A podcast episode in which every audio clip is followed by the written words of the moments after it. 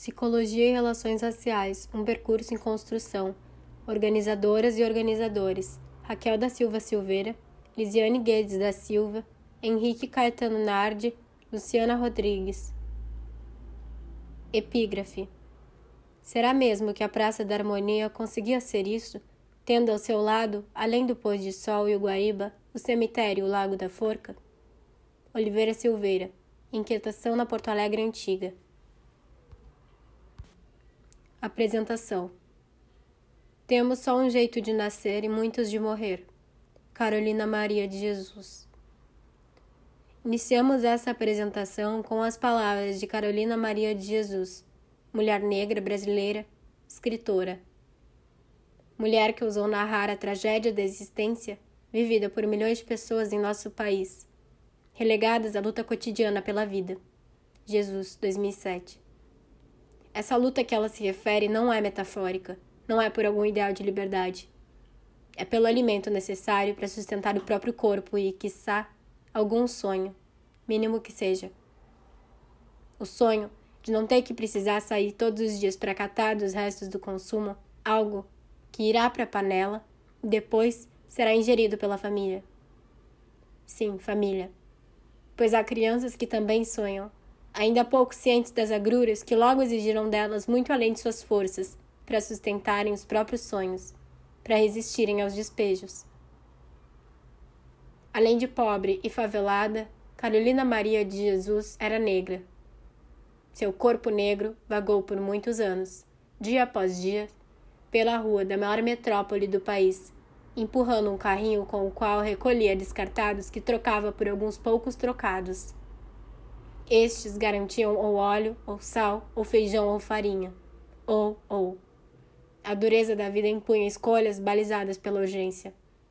Essa dureza crua foi registrada nos cadernos com cotocos de lápis que a autora recolhia dos latões de lixo, originando relatos que nos permitem adentrar em um universo pouco conhecido em circuitos acadêmicos. Mas há exceções, por certo.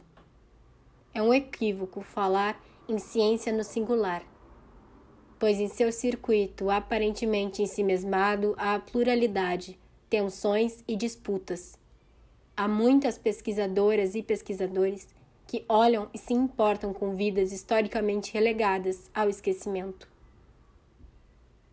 É um equívoco também falar em lutas cotidianas pela sobrevivência desconsiderando as violências que incidem de modo diferenciado sobre corpos e com muito mais intensidade e perversidade sobre corpos negros. Os corpos são plurais, assim como os conhecimentos que sobre estes, e ainda pouco com estes, se produzem, ainda que predominem olhares que negam a própria condição de classe, de gênero e sexualidade e racial, produtoras de pretensas normatividades. É normal aquilo que inclui o próprio grupo instituinte dos critérios de normalidade. É objeto que está fora. Mas que fora é esse? Os circuitos acadêmicos em que conhecimentos científicos são produzidos são marcados por disputas que demarcam, dentro e fora, que legitimam violências e políticas para a vida de todos e todas. São contextos em que se objetivam com intensidade as lutas das esferas da vida. Uma luta desigual há que se ter em vista, pois, para alguns corpos, as armas e condições são facilitadas. Para muitos outros, sequer é acessível o acesso ao tatame. A luta cotidiana que Carolina Maria nos apresenta visibiliza essa desigualdade de forma a não deixar margens para dúvidas. Corpos negros neste Brasil que, apesar de ser considerado o segundo maior país de população originária da África, Schwartz, 2019, nega sua própria história, esconde e camufla as violências seculares que restam como herança da cultura escravocrata. São assassinados em maior número e por motivos banais. São vítimas de violências cotidianas, de racismos explícitos e velados, que só recentemente tem recebido acolhida por parte do sistema judiciário predominantemente exercido por homens brancos, que desconhecem a própria branquitude e seus privilégios. e como essa questão vem sendo trabalhada nas universidades brasileiras? O livro Psicologia e Relações Raciais, um percurso em construção, organizado por Raquel, Silve... Raquel da Silva Silveira, Lisiane Guedes da Silva, Henrique Caetano Nardi e Luciana Rodrigues, responde, de certo modo, a essa pergunta.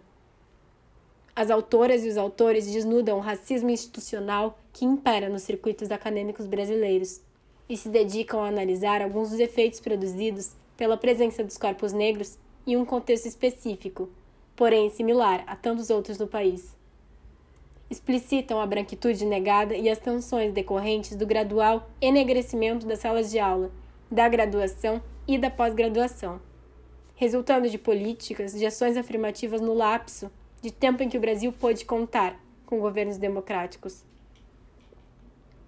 abrem as portas dos quartos de despejo institucionais e contribuem para a necessária transformação da psicologia no Brasil, através de escritos que visibilizam resistências e tensões constitutivas e mantenedoras de violências e iniquidades. Os capítulos que compõem este livro, além de denunciarem o racismo institucional instalado nas universidades brasileiras, anunciam a urgência da construção de conhecimentos antirracistas Acreditamos que essa luta é de todos e todas.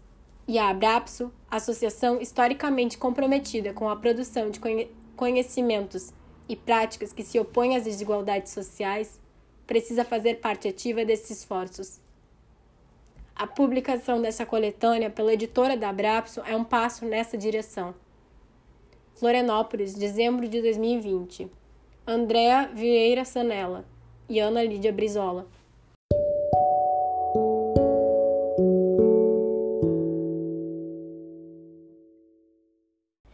Introdução ou um pouco da história deste livro. Raquel da Silva Silveira, Henrique Caetano Nardi, Lisiane Guedes da Silva e Luciana Rodrigues. Esse livro começou a ser gestado em 2016, inicialmente sendo fruto de uma pesquisa institucional sobre racismo e sofrimento psíquico, e depois ganhando corpo com as produções teóricas de estudantes e pesquisadoras, negras e negras que abriam os caminhos coletivos da negritude nos cursos de Psicologia da Universidade Federal do Rio Grande do Sul, URGS, e da Universidade Federal de Pelotas, UFPEL. A seus 46 anos de existência, o curso de Psicologia da URGS não contava com nenhuma ou nenhum docente negro ou negra. Atualmente, tem uma docente negra na graduação e uma docente colaboradora negra no PPG, em um universo de 71 docentes. Até 2008, os bancos da universidade eram majoritariamente ocupados por estudantes brancos e brancas. Havia uma alta procura pelo curso de psicologia, sendo a maioria dos estudantes brancas da classe média e alta. Assim, fosse por raça, cor, fosse por classe social, o encontro entre docentes e estudantes ficava circunscrito à branquitude os conflitos sociais, no que tange ao racismo, ficavam invibilizados em sala de aula. Os problemas sociais constavam nos textos e livros estudados, às vezes com mais força, outras vezes de forma mais branda. Mas sabia-se quem eram os profissionais pesquisadores da psicologia e quem eram os sujeitos objetos de nossas ações, de nossas pesquisas, de nossas preocupações com a transformação social pensando na psicologia social crítica. Contudo, o questionamento sobre a brancura dos corpos de docentes e estudantes e das teorias estudadas não existia, ou era marginal, fruto de ações individuais de professoras e professores. Estava naturalizada a ausência dos sujeitos negros neste espaço. Havia uma concepção hegemônica de um nós pensado de forma universal, ou seja, o humano branco ocidental. A discussão teórica em torno das relações raciais e os processos de subjetivação relacionados a elas eram silenciados, parecendo ausentes. O que já, de certa forma, buscava, buscava produzir fissuras na hegemonia branca ocidental, cis-heteronormativa, era a temática de gênero, sexualidade e também o debate em torno das políticas públicas, tendo o SUS como modelo. Debate esse introduzido em disciplina eletiva que progressivamente se tornou uma ênfase no currículo. Os estudos feministas vinham sendo incorporados no campo da psicologia social vinculada à Brapso, o que desnudava os privilégios do homem branco heterossexual e cisgênero. Mas as relações raciais estavam invisibilizadas.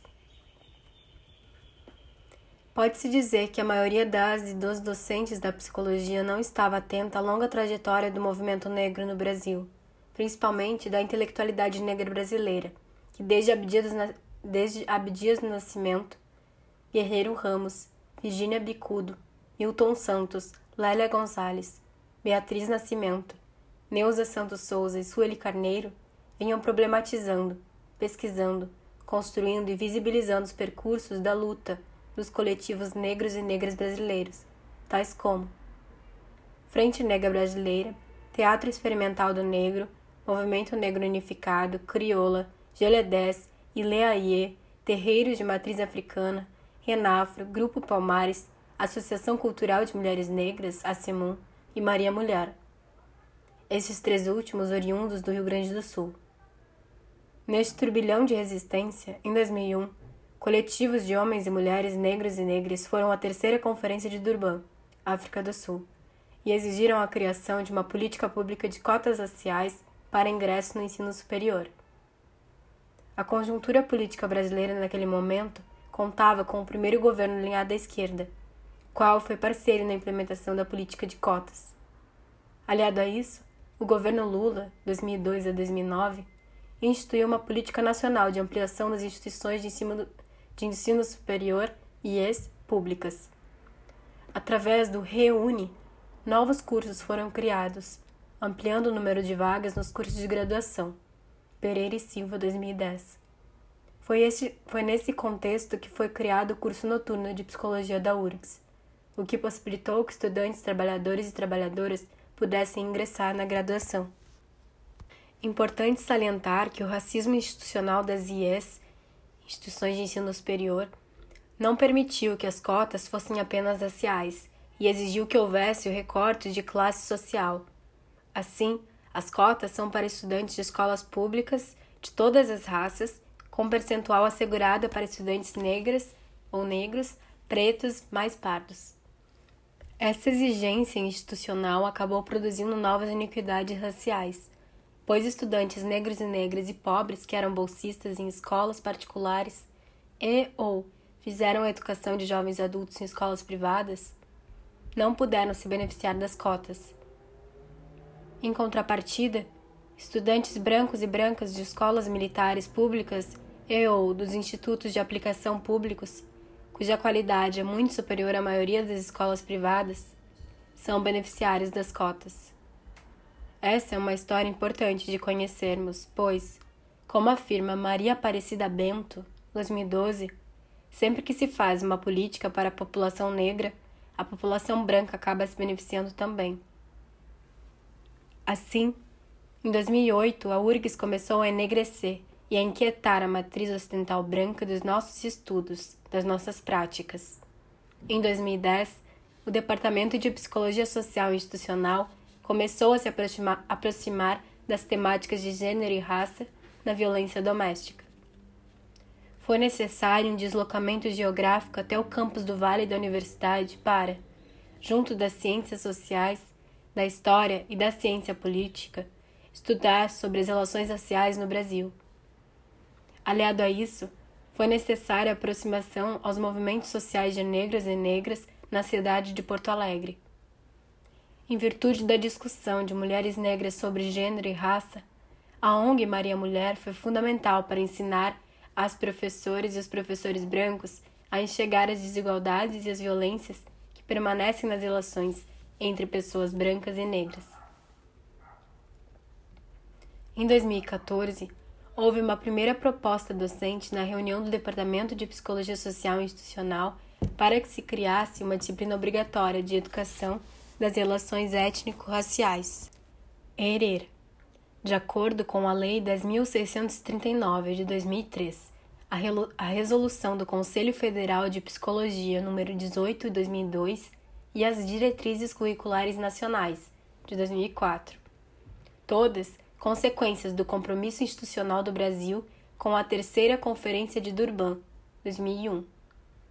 Naquele momento, decidiu-se pela inclusão da temática racial na disciplina de Psicologia Social 2 e pela criação de uma disciplina eletiva de ERER.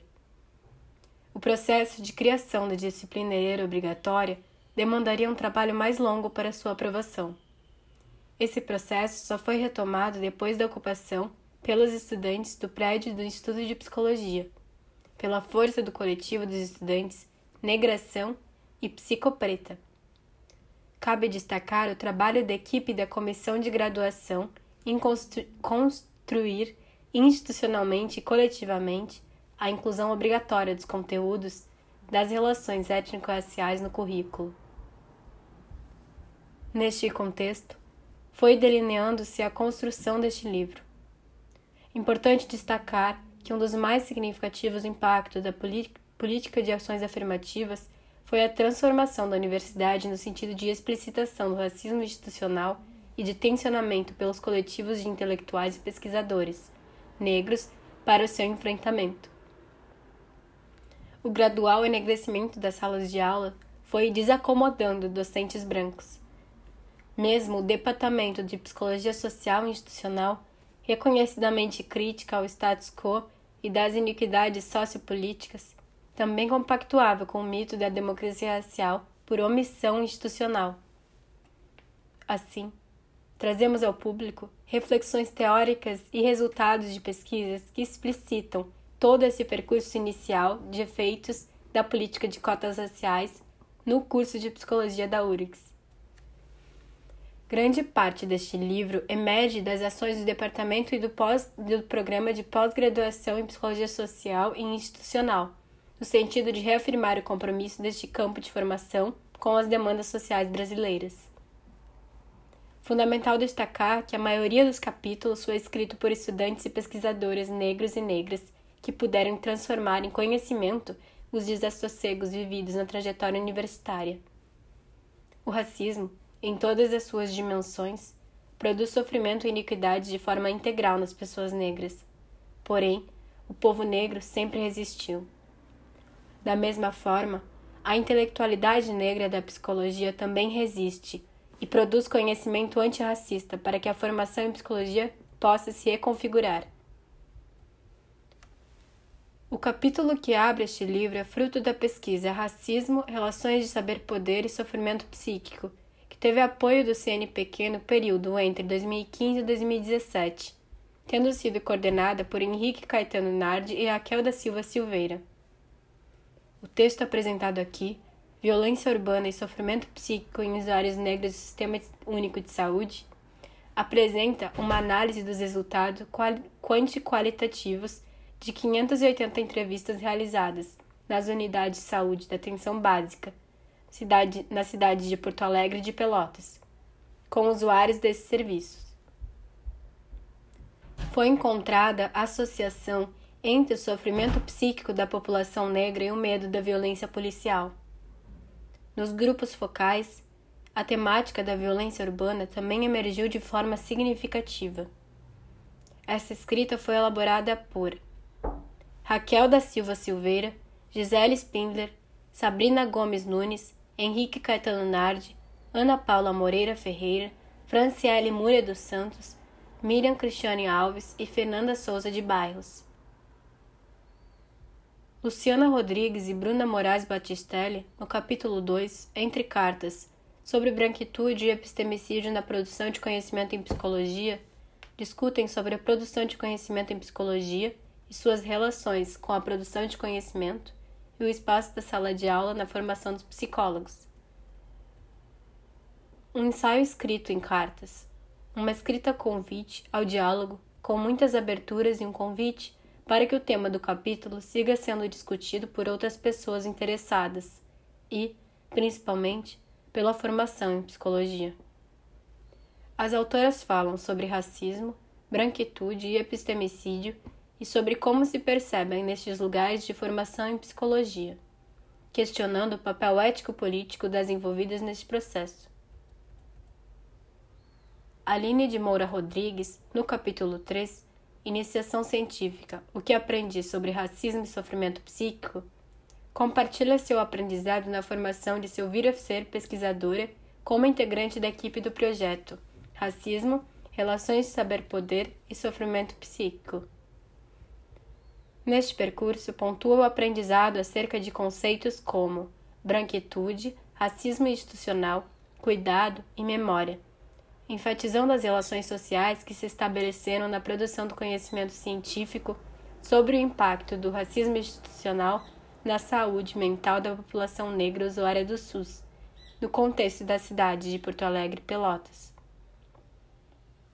A autora destaca seu, a autora destaca seu texto como forma de restituição, abrindo possibilidades para pensarmos nossa ética e nossas posturas na prática do pesquisar. Ao discutir as estratégias de apagamento social da produção de conhecimento acadêmico de pessoas negras, ela nos chama a atenção para pensarmos, pensarmos como essa está ligada ao lugar de fala da branquitude crítica, aquela que, como nos fala Lourenço Cardoso, busca formas de reduzir desigualdades faciais quando esta quando esta apresenta dificuldades de olhar suas próprias práticas e admitir o racismo que as perpassa. A autora marca a importância e o aprendizado de estar em um grupo majoritariamente composto por pesquisadores que, como ela, eram negras, e o impacto da experiência de entrevistar pessoas sobre suas vivências de discriminação.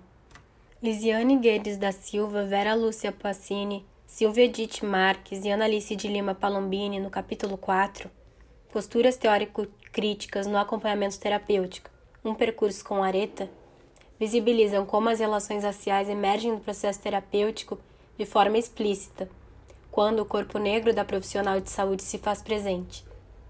Certamente, as relações raciais sempre operam no encontro da escuta terapêutica, mas a branquitude não produz sensibilização e cuidado para a população negra. Desta forma, essa escrita possibilita aprendizagens sobre efeitos das relações raciais no percurso terapêutico. Tiago, Tiago Rodrigues da Costa, no capítulo 5, Psicopreta, o enfrentamento do racismo no ambiente acadêmico na formação em psicologia, propõe uma memória cuidadosa sobre, os processos, sobre o processo de construção do coletivo de estudantes negros do curso de psicologia da URGS. Essa escrita permite captar os impactos da política de ações afirmativas na universidade, tendo como marco fundamental a consolidação da disciplina ERER no curso de psicologia, que aconteceu em agosto de 2019. No capítulo 6, registro de um percurso curricular, relações étnico-raciais e o curso de psicologia da URGS, Cristina Emília Schunemann Shirley Domingues, Romanzini Lazarotos e Vera Lúcia Passini apresentam o percurso e os procedimentos adotados pela Comissão de Graduação do curso de Psicologia da URGS, na gestão 2017-2019, para atualizar o currículo de psicologia conforme as diretrizes curriculares nacionais que tratam da educação das relações étnico-raciais, educação em direitos humanos e educação ambiental foi assumida a prioridade de contemplar a análise das relações étnico-raciais como campo de contribuição específica e relevante nas formações da psicologia brasileira nos âmbitos da ciência, da formação e da profissão.